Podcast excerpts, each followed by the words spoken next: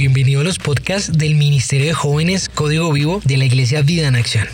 Cada semana encontrarás un mensaje nuevo que te ayudará a tener fe y esperanza. Quiero hacerte una pregunta.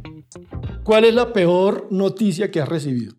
Si puedes compartirlo ahí con tu familiar, con la persona que estés, ¿cuál es la peor noticia que has recibido en tu vida?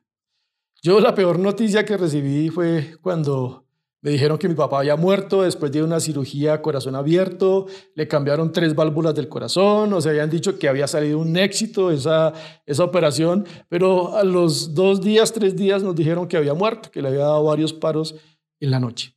Esa fue la peor noticia que yo recibí, que he recibido en mi vida porque me dolió muchísimo. Pero ¿cuál es la peor noticia que tú has recibido? Que te van a embargar, que quebraste, que quebró tu empresa, que te despidieron, pero quiero contar la historia de un rey al cual le llegó una noticia terrible. Estos días hemos hablado de historias en la Biblia. Me gustan muchísimo las historias de la Biblia porque Dios nos habla y nos quiere enseñar algo con esas historias. Esta historia está en Isaías capítulo 38. El versículo 1 dice, por ese tiempo Ezequías, Ezequías era un rey del pueblo de Dios, se enfermó gravemente y el profeta Isaías, hijo de Amós, fue a visitarlo. Le dio al rey el siguiente mensaje. Esto dice el Señor, pon tus asuntos en orden porque vas a morir, no te recuperarás de esta enfermedad. Estaba bastante enfermo este rey, eh, yo me imagino que él estaba orando, no sé, pidiendo sanidad, y viene un profeta, alguien enviado de parte de Dios, y le dice, tú no te vas a recuperar. Tú te vas a morir. Pon todos tus asuntos en orden. ¿Qué tienes que poner en orden? Y, dicen que puso su rostro sobre la pared y empezó a orar al Señor. Imagínense esa, esa tremenda noticia que, que le llega. Ahí en el versículo 10, mire cómo cuando le dan esta noticia, cómo este rey Ezequías empieza a valorar lo que tiene alrededor. De pronto hasta ese momento no le había dado valor a la vida, no le había dado valor a su familia, a sus hijos, no sé. Pero mire lo que escribe este rey. Versículo 10 de Isaías capítulo 38. Yo dije, en la flor de mi vida tengo que entregar, entrar en el lugar de los muertos. ¿Acaso seré privado del resto de mis años? Dije, nunca más veré al Señor Dios en la tierra de los vivos. Nunca más veré a mis amigos, ni estaré con los que viven en este mundo. Se me voló la vida como una tienda de pastor en medio de la tormenta. Fue cortada como cuando el tejedor corta la tela del telar. De repente mi vida se había acabado. Esperé con paciencia toda la noche, pero me sentía como si unos leones me estuvieran despedazando. De repente mi vida se había acabado. En mi delirio gorjeaba como una golondrina o una grulla y después gemía como una paloma torcaza. Se me cansaban los ojos de mirar al cielo en busca de ayuda. Estoy en apuros. Señor, ayúdame. Cuando supo que se le iba, que iba a morir, eh, que no se iba a recuperar de esa enfermedad, empezó a mirar a su alrededor, empezó a valorar todo. Dijo, tengo amigos, tengo familia, hay cosas por las cuales debo vivir, tengo que cuidar esta vida. empezó a apreciar su vida, empezó a apreciar la salud, empezó a decir, pero ¿por qué hay tantas cosas que estoy valorando? De pronto, quién sabe qué contacto tenía con su familia, con la gente, con la gente que amaba, pero empezó a reflexionar, empezó a decir, hay tantas cosas a mi alrededor que Señor, ¿por qué me quieres quitar la vida? Señor, yo no quiero morir todavía. Hay muchos asuntos que debo arreglar. Y de pronto el tiempo que, dijo este profeta para que, que él se iba a morir, de pronto no le alcanzaba para hacer todo lo que no había hecho. Y, y esto me llevaba a reflexionar cuando estaba leyendo esta porción de la Biblia, me llevaba a reflexionar qué estamos valorando en este tiempo. ¿Tú qué estás valorando en este tiempo de cuarentena? A veces uno dice, no, estamos cansados del tema de la cuarentena, pero igual nos toca hablar porque estamos en cuarentena aún. ¿Qué es lo que más estás valorando en este tiempo? Y yo quiero hablarte de algunas cosas, yo sé que son muchas más, pero Dios ponía esto en mi corazón. cosas que debemos valorar en este tiempo, a lo que le debemos dar prioridad. Porque a veces se nos va la vida, a veces no nos damos cuenta y como decía este rey, la vida se me volvió como una tienda de pastor, una carpa en medio del desierto y cuando viene la tormenta es como cuando se la llevó el viento. Así es nuestra vida. Estamos jóvenes, no sé, yo hace poco que tenía 15 años, 20 años, y uno se pone a reflexionar a qué, a qué, en qué momento se me pasó la vida. ¿En qué, ¿En qué momento pasaron tantos años? Y es que la vida se va así y a veces no valoramos, no apreciamos, no amamos lo que debemos amar en realidad o a lo que más le debemos dar valor. Lo primero que debemos valorar en nuestra vida es a Dios y su presencia. Mire lo que dice el Salmo 42.1. Como el siervo anhela las corrientes de las aguas, así te anhelo a ti, oh Dios. Tengo sed de Dios, del Dios viviente. ¿Cuándo podré ir para estar delante de Él? Aquí el salmista eh, decía, necesito, anhelo estar delante del Señor. Como ese siervo tiene sed, ese siervo corriendo por el desierto y busca el agua desesperadamente. Así yo tengo sed de Dios. ¿Cuándo voy a estar en tu presencia? ¿Cuándo voy a estar en la intimidad, en la oración, en lectura de la palabra? Necesito tener tiempos de intimidad con el Señor. Él amaba la presencia del Señor. Mire lo que dice Isaías 55.1. Alguien tiene sed, venga y beba. Aunque no tenga dinero, vengan, tomen vino o leche, es todo gratis. ¿Por qué gastar su dinero en alimentos que no les dan fuerza? ¿Por qué pagar por comida que no les hace ningún bien? Escúchenme y comerán lo que es bueno, disfrutarán de la mejor comida. Esto es hermoso. Y aquí no está diciendo Dios que no comamos, que, que no nos alimentemos. Está diciendo por qué se preocupan tanto primero por eso. Yo los quiero alimentar, yo los quiero bendecir. Denle valor a esto porque esto es lo que les da vida. Cuando venimos a Dios, nos alimentamos de Dios, eso es lo que nos da vida. Y a veces nos sentimos tan muertos en vida, a veces nos sentimos tan desesperados porque no hemos apreciado, porque no hemos valorado la presencia del Señor en nuestras vidas, no hemos valorado a Dios, Dios está disponible ahí para nosotros. Mire lo que dice el versículo 6 de Isaías 55. Busquen al Señor mientras puedan encontrarlo. Llámenlo ahora mientras está cerca. Esto es hermoso. El Señor está cerca, está disponible para nosotros y dice que lo busquemos mientras pueda ser hallado. ¿Se imaginan cómo será cuando venga el Señor y arrebate su iglesia, que se vaya a la iglesia con Dios y que las personas que se quedan, cómo será de terrible? Porque ya no estará el Espíritu Santo en la tierra, ya los cristianos se van, ya no está el Evangelio. ¡Wow! ¿Cómo será eso de duro? Ya no, se, ya no tener la presencia de Dios con nosotros, el Espíritu Santo de Dios con nosotros, debe ser terrible. ¿Cómo, cómo se sentirá uno? Hemos hablado con Denise y decimos, ¿cómo sería nuestra vida sin el Espíritu Santo, sin la dirección de Dios, sin poder entrar en esa intimidad con Dios? ¿Cómo sería nuestra vida? Y dice aquí que busquemos a Dios mientras pueda ser hallado.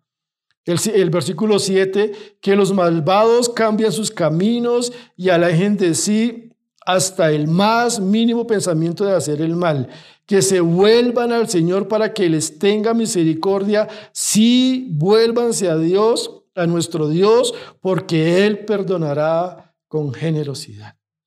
Valoremos la presencia del Señor, amémosla, en este tiempo más que nunca tenemos que estar en intimidad con Él, amar a nuestro Padre Celestial, a nuestro Dios que está disponible para nosotros. Dice Juan 6:57, yo vivo gracias al Padre viviente que me envió. De igual manera, todo el que se alimenta de mí vivirá gracias a mí. Yo soy el pan verdadero que descendió del cielo. El que coma de este pan no morirá como les pasó a sus antepasados a pesar de haber comido el maná, sino que vivirá para siempre. Dice el Señor Jesús, coman de mí, beban de mí. Se quieren sentir vivos en este tiempo de cuarentena, comamos y bebamos de Jesús, alimentémonos de Él. El Salmo 51, 11 dice, no me expulses de tu presencia y no me quites tu Espíritu Santo. Esa sería la peor tragedia que le puede suceder a una persona. Es que la presencia de Dios, sea parte de él y que sea quitado el Espíritu Santo. ¡Wow! Debe ser tremendo, debe ser horrible sentir que estamos sin el Espíritu Santo. Pero lo tenemos a nuestro lado, lo tenemos en nosotros, tenemos a Dios a nuestra disposición, podemos orar. Dice la palabra que por medio del sacrificio de Jesucristo en la cruz del Calvario, ese velo se rompió, el velo que nos impedía entrar al lugar santísimo, se rompió y podemos entrar y disfrutar de papá, de la presencia de papá. Pero a veces no lo valoramos y a veces no entramos en la presencia del Señor y pudiendo hacerlo. A veces le damos más valor a otras cosas más valor a la diversión, al trabajo, a tantas cosas, que a la presencia de Dios, que a Dios y a su presencia. Primero, la presencia del Señor. Debemos valorar en este tiempo. Lo segundo, valoremos la familia. Este rey se dio cuenta de la importancia de las personas.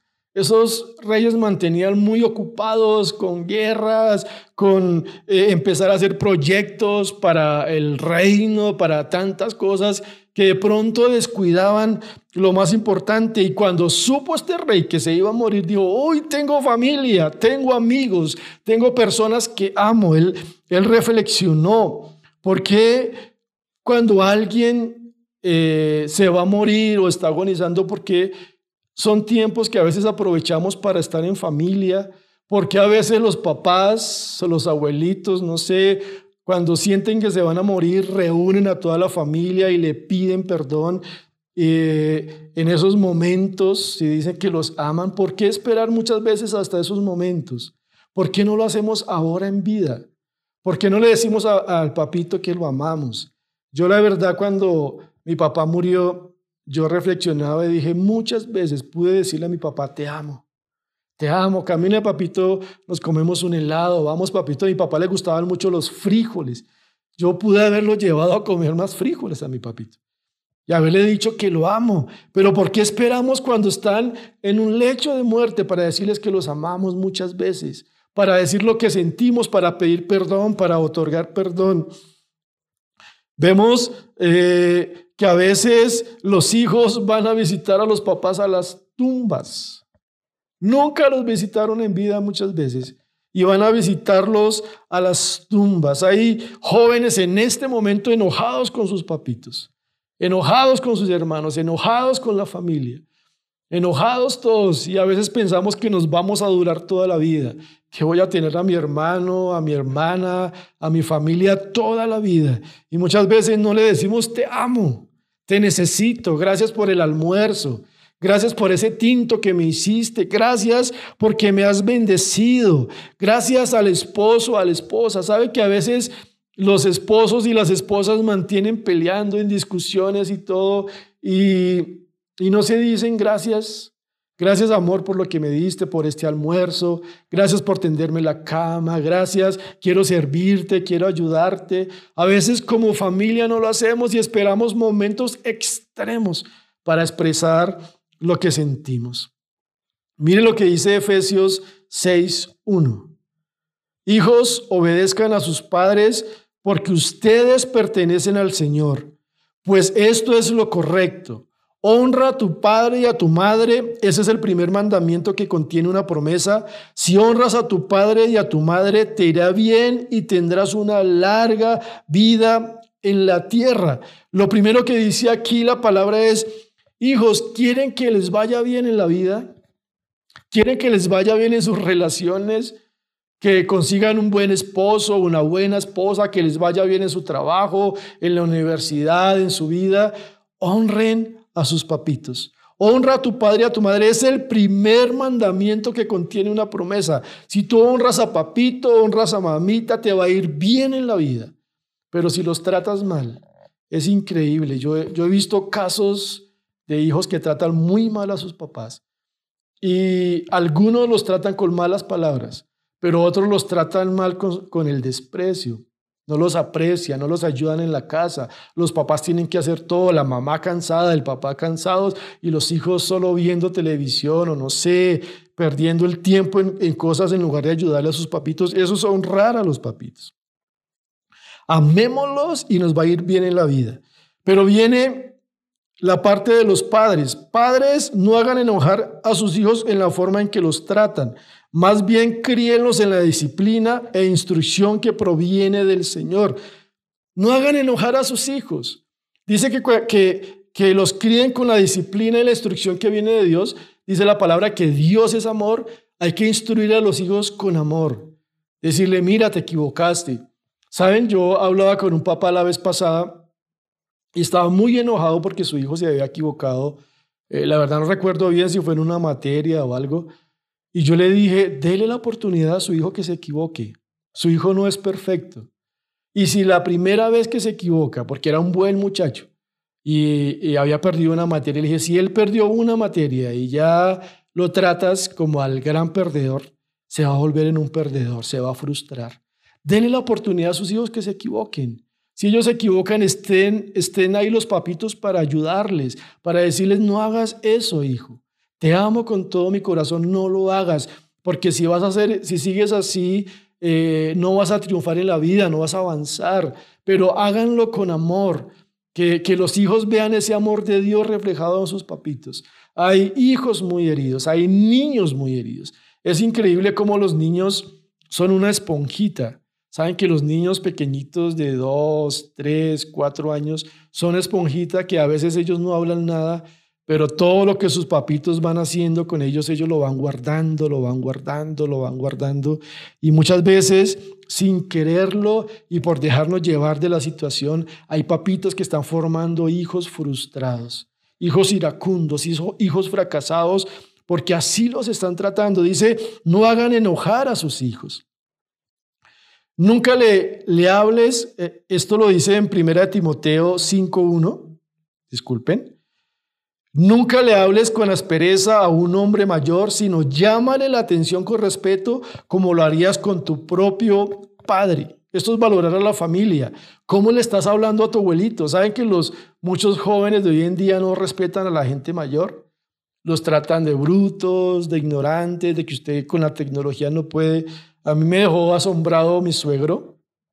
Mi suegro tiene eh, como 70 y pico de años, casi 80 años, y le enseñamos a manejar YouTube, le enseñamos a manejar su celular, y es increíble cómo se mete a ver las prédicas, me dice, hoy me vi tal prédica, y maneja ese YouTube, ya sabe mandar mensajes por WhatsApp, eh, manda imágenes. La, la, primera vez que empezó a manejar el, el WhatsApp, eso le mandaba imágenes a todo el mundo y fotos a todo el mundo porque no sabía pero como nos pasa a todos, aprendió y ahora maneja muy bien eso y a veces menospreciamos mucho a las personas adultas.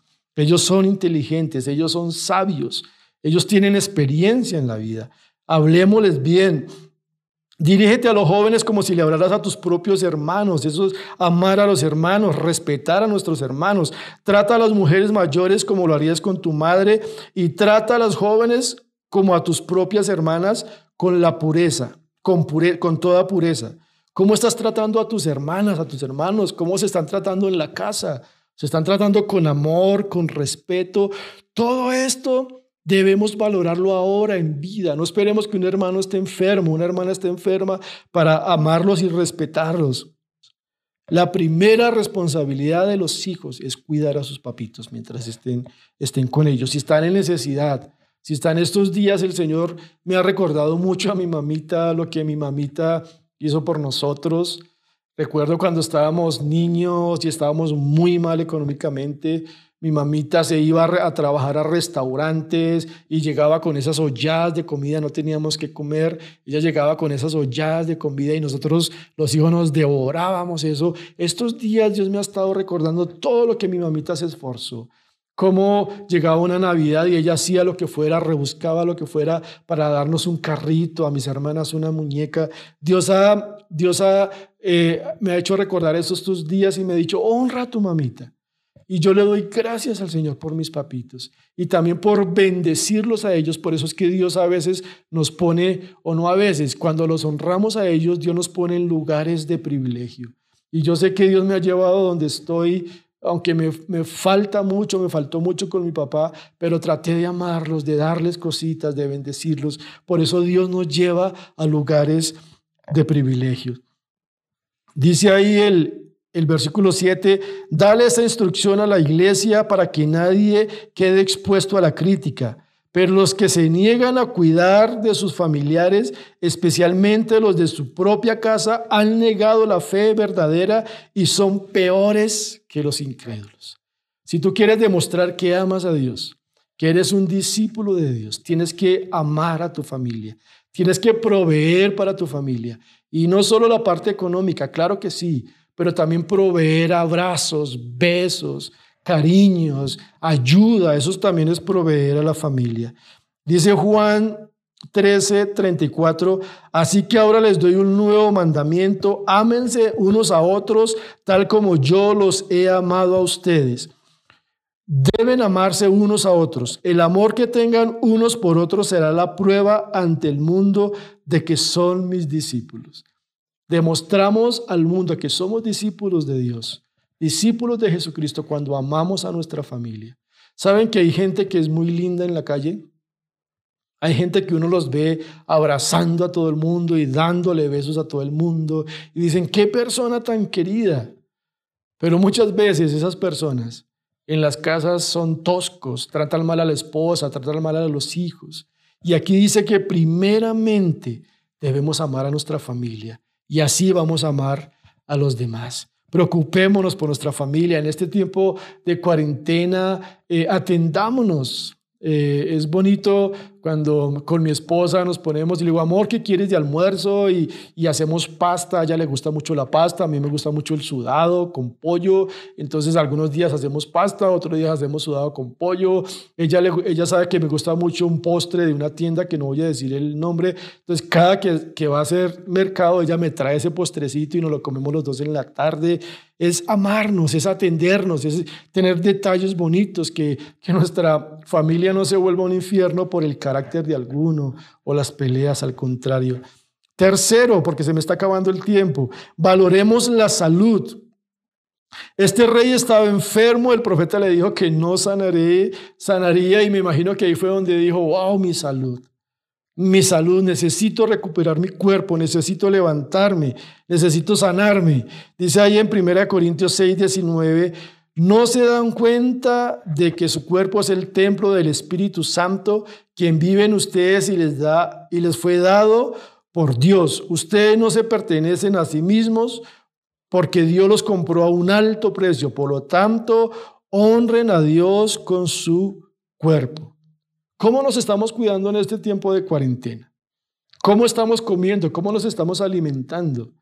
Estamos sentándonos de pronto al frente del televisor y estamos consumiendo un paquetado de chitos o de papas, no sé. Nuestro cuerpo dice que este cuerpo ya no nos pertenece, fue comprado a un precio alto, fue comprado por Dios y le pertenece a Dios. ¿Cómo estamos cuidando este templo, este cuerpo que es el templo del Espíritu Santo? Denise tuvo que salir estos días a hacer unas, unas compras. Yo ya me había dado cuenta de eso. Ella hacía como, desde que empezó la cuarentena hace dos meses, ya hacía harto que no salía y salió y eso se sentía oh, que, que había salido yo no sé a dónde. Pero ya llegó preocupada y me decía, es tremendo cómo la gente no se cuida. Estamos en medio de una pandemia, en medio de un virus y la gente es muy tranquila, están atendiendo sin tapabocas o con la nariz por fuera o, o, no tienen los protocolos necesarios. Es que la gente no ha entendido que tenemos que cuidarnos, que el gobierno está dando algunas órdenes, unas instrucciones, unos protocolos. Es para cuidar, para cuidarnos, para cuidar nuestro cuerpo. Eh, obedezcamos, cuidémonos que si nos vamos a cuidar o, alguien se va a cuidar cuando ya esté con el virus, ¿ya para qué? Aunque sí hay que cuidarse, pero ¿ya para qué? Cuidémonos ahora, tratémonos de no contagiarnos nosotros ni contagiar a nadie. Hay gente reprendiendo al diablo porque tiene diabetes y te reprendo y reprendo la diabetes, pero va y se toma un frasco de, gaseosa negra, porque no quiero decir el nombre, va y empieza a tomar, a consumir mucho azúcar, una cantidad de cosas. Tenemos que cuidarnos, tenemos que cuidar nuestro cuerpo. La gente que, que sufre de obesidad, la vez pasada, y lo digo con mucho respeto por, por los gorditos, porque hay algunos gorditos que no es porque coman mucho, sino que ya es su constitución. Pero la vez pasada hablaba con un muchacho eh, y me decía, no, terrible, necesito bajar de peso, necesito, estoy muy gordo. Y mientras hablábamos se comió tres chicharronas. Así como bajar de peso, es increíble. Entonces, cuidémonos, cuidemos nuestro cuerpo en este tiempo que estamos encerraditos, cuidémonos. Yo, yo la verdad sufro mucho con los arbolitos y con el pasto, con todo eso que preparan las verduras. Yo sufro con eso para comerlos, pero cuando hay que comerlos, hay que comerlos. Claro que sí, preparémoslos bien, preparémoslos bien rico. Mi suegra hace unas verduras, wow, unos arbolitos que los decora y les pone cositas que eso uno dice, wow, así sí vale la pena comer verduras, pero esforcémonos por estar bien alimentaditos. Esforcémonos por comer bien, comer balanceado, no comer tanto de noche. Esas personas que a las 10, 11 de la noche comen lentejas, frijoles y lo bajan con leche y todo eso. No, porque de pronto están jóvenes todavía, pero cuando el cuerpo empieza a pedirles factura, a cobrarles factura, eso es terrible. Cuidémonos. Valoremos este cuerpo, este cuerpo que Dios nos dio. No empecemos a cuidarlo cuando ya estemos enfermos, cuando ya haya diabetes, cuando ya estén todas las enfermedades. No, empecemos a cuidarlo ahorita. Y si de pronto usted está enfermito, el Señor lo puede sanar, pero también usted debe poner de su, de su parte y cuidarse. Cuarto y último punto, valoremos la congregación y el ministerio donde Dios nos puso. En Colosenses 4:17 dice, además, díganle a Arquipo, asegúrate de llevar a cabo el ministerio que el Señor te dio. Y esto hoy nos dice el Señor. Asegúrate de sacar adelante esa tarea, ese ministerio que Dios puso en tus manos. Aquí no dice asegúrate de sacar adelante el ministerio que el apóstol Pablo te dio, que alguien te dio, ese ministerio que tiene. Dios usa personas, claro, para nombrarte, para capacitarte, pero ese ministerio te lo ha dado Dios. ¿Cómo estamos trabajando en el ministerio? ¿Estamos felices? En la obra del Señor. Estamos felices sacando adelante estos proyectos de Dios, sacando adelante tu break, sacando adelante tu café, sacando adelante zona 6. La verdad a mí me da mucha alegría cada que debo predicar, cada que estamos organizando zona 6. Yo hablo con el equipo de producción y están felices y me dicen, pastor, ¿qué hacemos? Tengo videos, tengo hosts, tengo, hosts, tengo una cantidad de cosas y vienen ideas y ve uno este, equipo de trabajo feliz tratando de sacar adelante Zona 6. ¿Cómo estamos trabajando en la obra del Señor? Colosenses 3:23 dice, trabajen de buena gana en todo lo que hagan como si fuera para el Señor y no para la gente.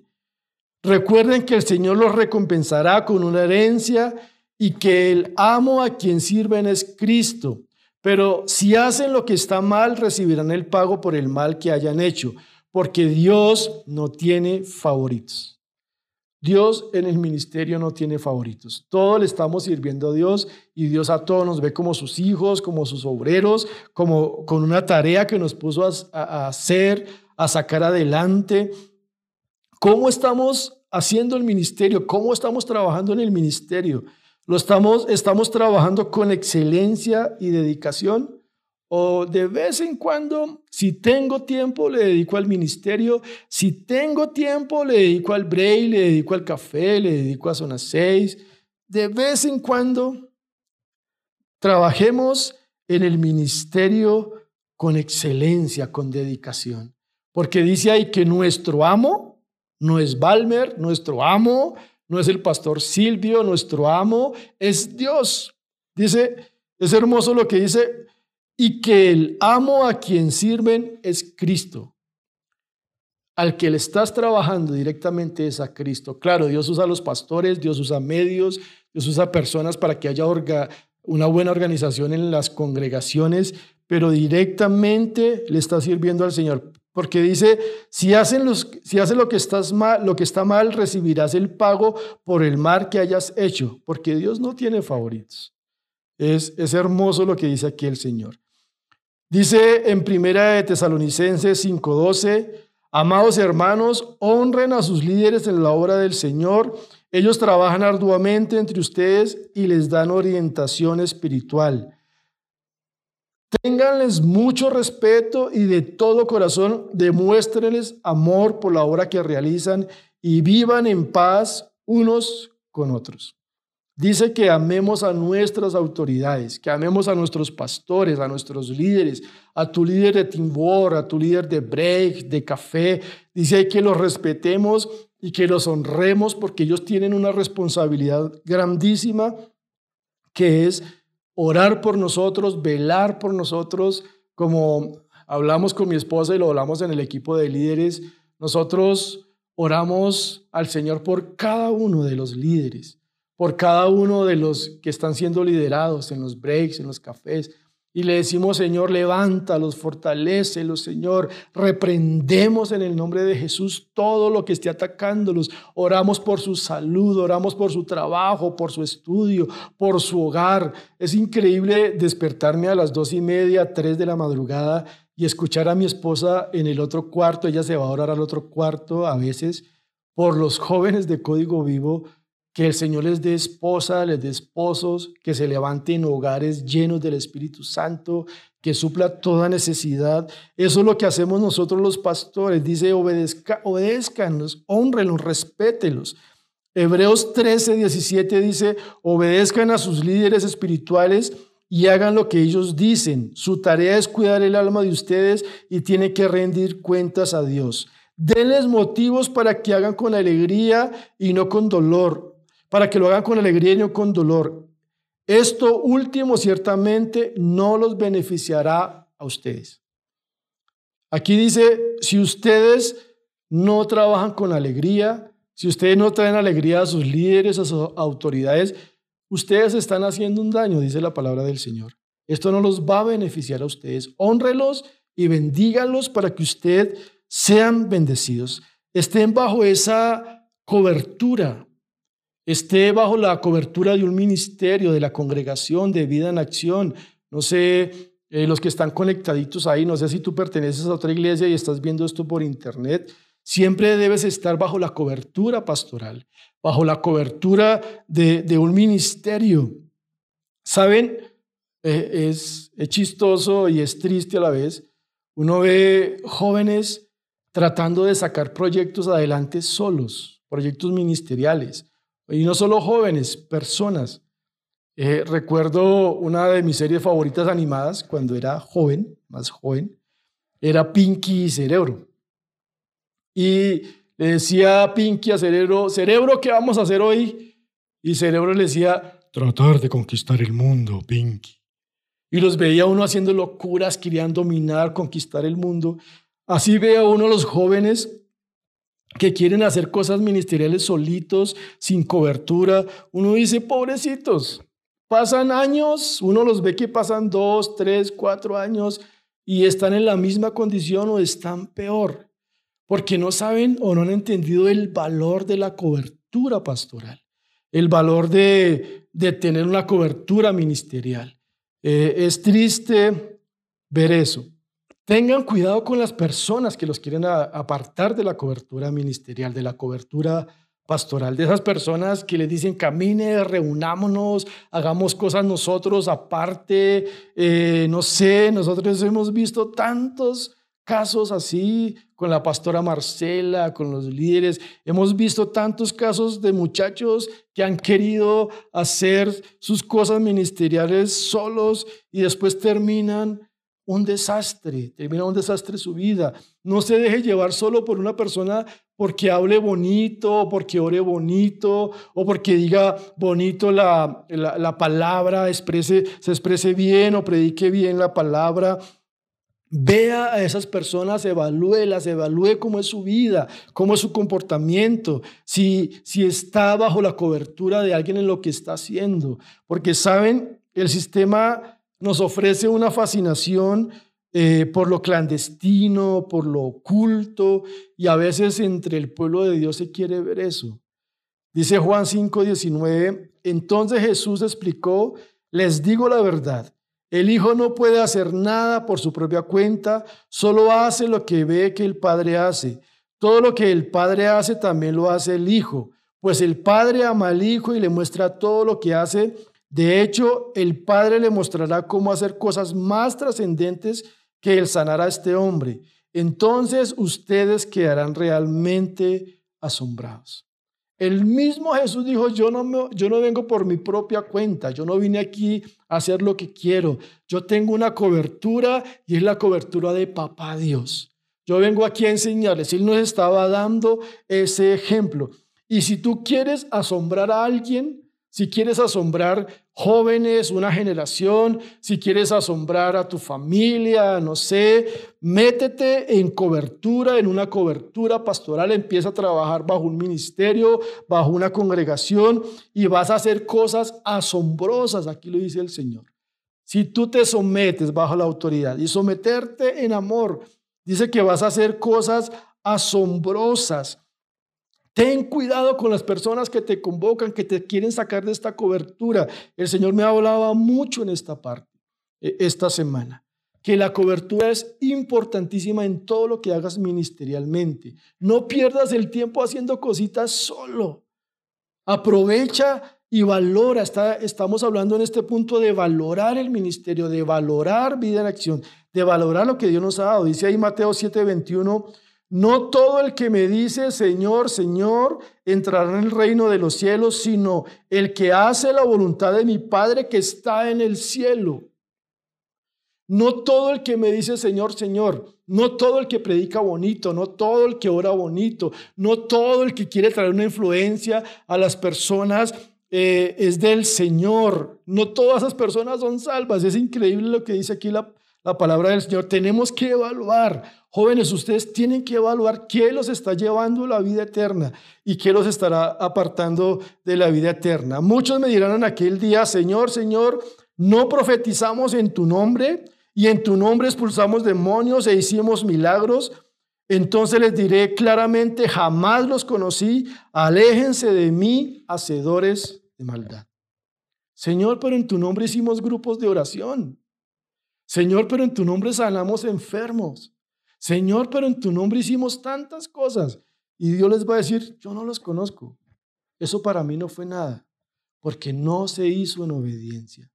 Valoremos un ministerio, valoremos una congregación, valoremos a nuestros pastores principales, Ustedes no saben lo que se han esforzado este tiempo y sobre todo este tiempo los pastores, el pastor Silvio, la pastora Marcela, se están esforzando por sacar adelante una congregación, por sacar adelante estos ministerios, el ministerio juvenil, por sacar adelante cada ministerio de la iglesia. Ellos se están esforzando, valoremos eso. Valora la, la cobertura pastoral.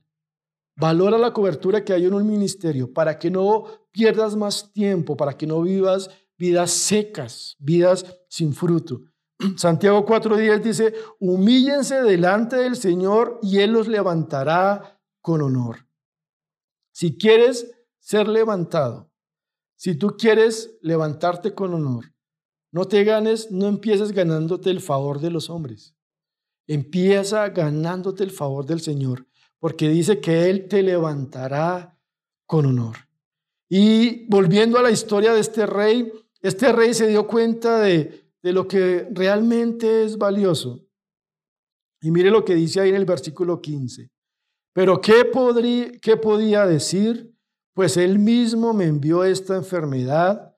Ahora caminaré con humildad delante de, mí, delante de mis años a causa de esta angustia que es sentido. Hay cosas, a veces Dios tiene que mandar cosas duras a nuestra vida para que nos volvamos humildes y para que reconozcamos que hay cosas que tienen un valor incalculable en nuestras vidas.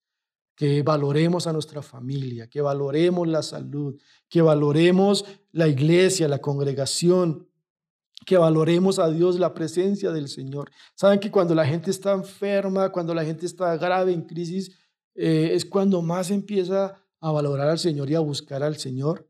Algo que nos dice el pastor Silvio, esto que la gente está haciendo buscando a Dios en este tiempo, ojalá dure después que se acabe la pandemia. No solo, no solo en estos momentos. Crecer en humildad.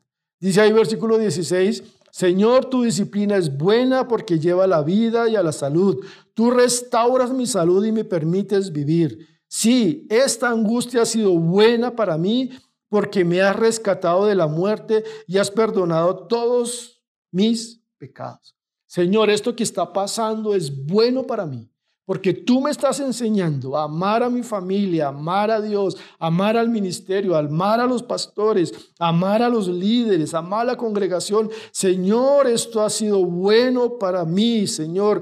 Gracias porque he aprendido a amar, he aprendido a ser más responsable.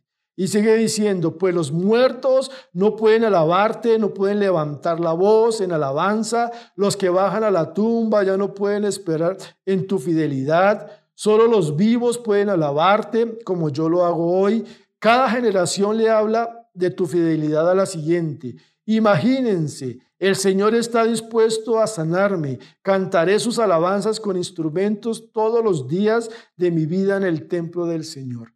El Señor está dispuesto a sacarnos de esta situación a su tiempo, pero Dios quiere que aprendamos lo que tenemos que aprender, que saquemos lo que tenemos que sacar y empecemos a amar, empecemos a amar lo que Dios nos ha dado, las cosas hermosas. Amemos a Dios y su presencia, amemos a la familia, amemos nuestro cuerpo, la salud, cuidemos nuestro cuerpo, amemos la congregación y el ministerio que Dios nos ha dado. Este rey recibió una mala noticia, pero Dios le dio una oportunidad y puso las cosas, las prioridades en orden.